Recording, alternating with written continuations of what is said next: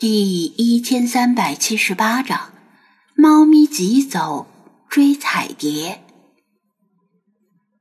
可能是黄金周的原因，宠物诊所的顾客说顾客有些怪，那么是患者，其实也有些怪。反正就是人吧，人挺多，要排队等叫号。张子安抱着纸板箱坐在等候区。其他人至少拎个猫包或者航空包，像他这样抱着纸板箱的显得有些另类。小猫已经吃完第一个罐头，正在吃第二个。三十四号，护士正忙着收费，一位穿着白大褂的女兽医从诊疗室里探出头喊道。坐在张子安旁边的人应了一声。拎着猫包过去，悄悄告诉你，这个兽医和护士，我也觉得很面熟。张子安压低声音，对小猫挤挤眼睛，喵。他像是在质疑，他戴着口罩，连脸都看不见，你怎么知道面熟？变相碰瓷？呵呵。虽然啊，真人的脸被口罩遮住了，但那不是还有照片吗？他指着入口处的墙壁，那里贴着带免冠照片的兽医执照和营业许可证。三十五号，三十五号，没人吗？三十六号，有。张子安抱着纸板箱站起来。跟着女兽医走进诊疗室，不出所料，他对她是一副公事公办的样子，完全不像见过他或者认识他，而他也已经习惯了。看到小猫银灰色的眼睛时，女兽医的眉毛惊讶的挑起，因为她从没有见过那只猫有这样的眼睛。他正要把它从纸板箱里抱出来做进一步的检查，本来一直很乖的他，却突然跳出了纸板箱，向诊疗室外面跑去。等一等，别跑！张子安猝不及防，只得抱歉的向女兽医打了个手势，示意由他去追。小猫跑回了门口候诊区，正好有人推门进来。他哧溜一下从门缝里钻出去。等张子安也追出门时，却发现他已经不见了踪影。他叹了口气，只得上车回家。黄金周的第三天早上，爸妈，我去帮你们遛狗吧。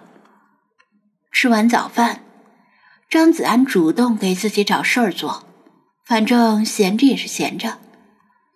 遛狗没什么技术含量，也不累，无非是牵着店里的幼犬去外面散散步。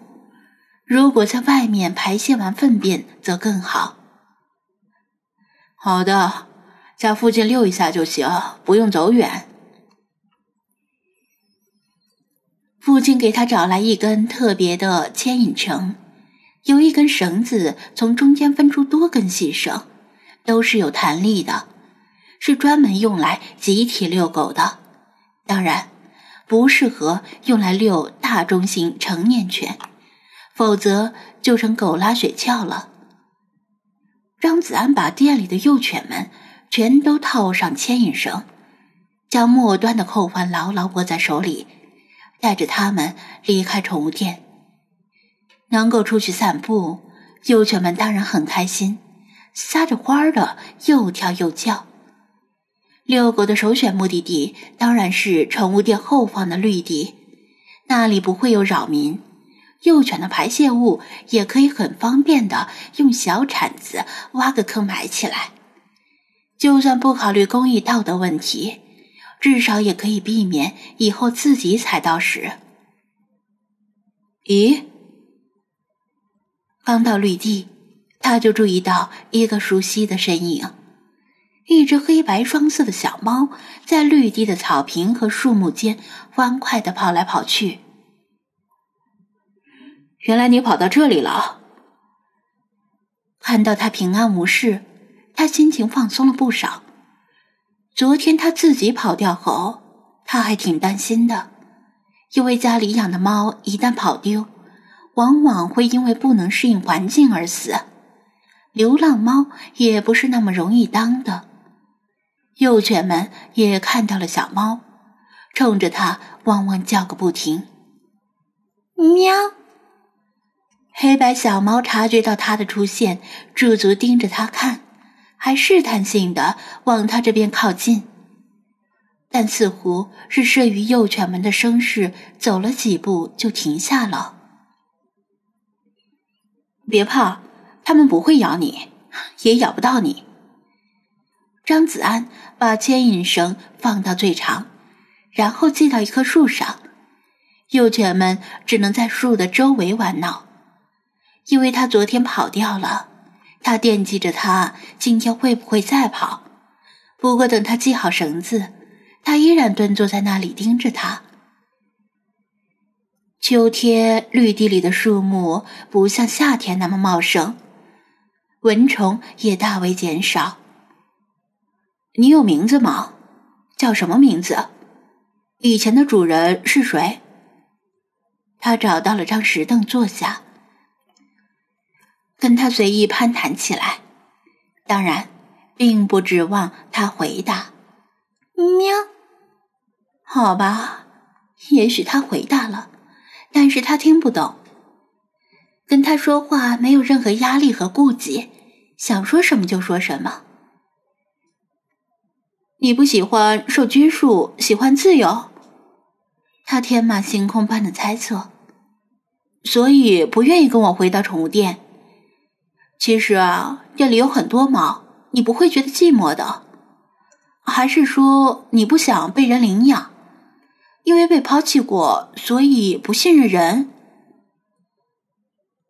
有些被遗弃的宠物就是这样，无端被遗弃后，对人失去了信任。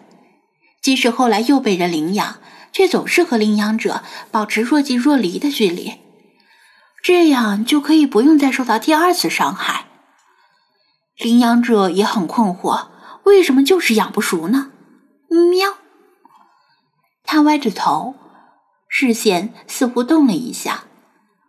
张子安也转头望去，蝴蝶在他身后。几只蝴蝶绕着它翩然飞舞。他试着走了几步，蝴蝶们虽然没有跟得很紧，但似乎也在跟着他移动。咦，这倒是奇了。他抬起袖口闻了闻，没什么异味在他与庄小蝶的两次见面中，并未与他产生肢体接触，但他想来。只可能是他身上的气味传到了他的身上，就像是某种信息素。信息素是个很宽泛的概念，是指起到通讯作用的化合物，一般表现为弥漫在空气中的气味分子。很多动物都能够分泌和接收信息素，比如说。青春期的男生能够从心仪的女生身上嗅到体香，或者女生陶醉于运动少年的汗水味道。如果排除脑补的因素和沐浴露的原因，可能就是某种信息素在起作用。当然，人类和高等哺乳动物们拥有太多的交流手段，信息素的信息传递效率太低了。从来不是人类传递信息的主要手段，甚至连次要手段都算不上。但是，对于昆虫来说，信息素是非常重要的通讯手段。张子安目睹了庄小蝶吸引大片蝴蝶的一幕，所以他猜测，他使用某种沐浴露。或者香水里含有着吸引蝴蝶的信息素成分，就像人类增加自己的魅力、吸引异性的迷情香水一样。但他最近没有使用过沐浴露，也没与庄小蝶发生过身体接触，怎么会？他正在思索，就见黑白小猫像是找到了猎物似的，突然向蝴蝶扑过来。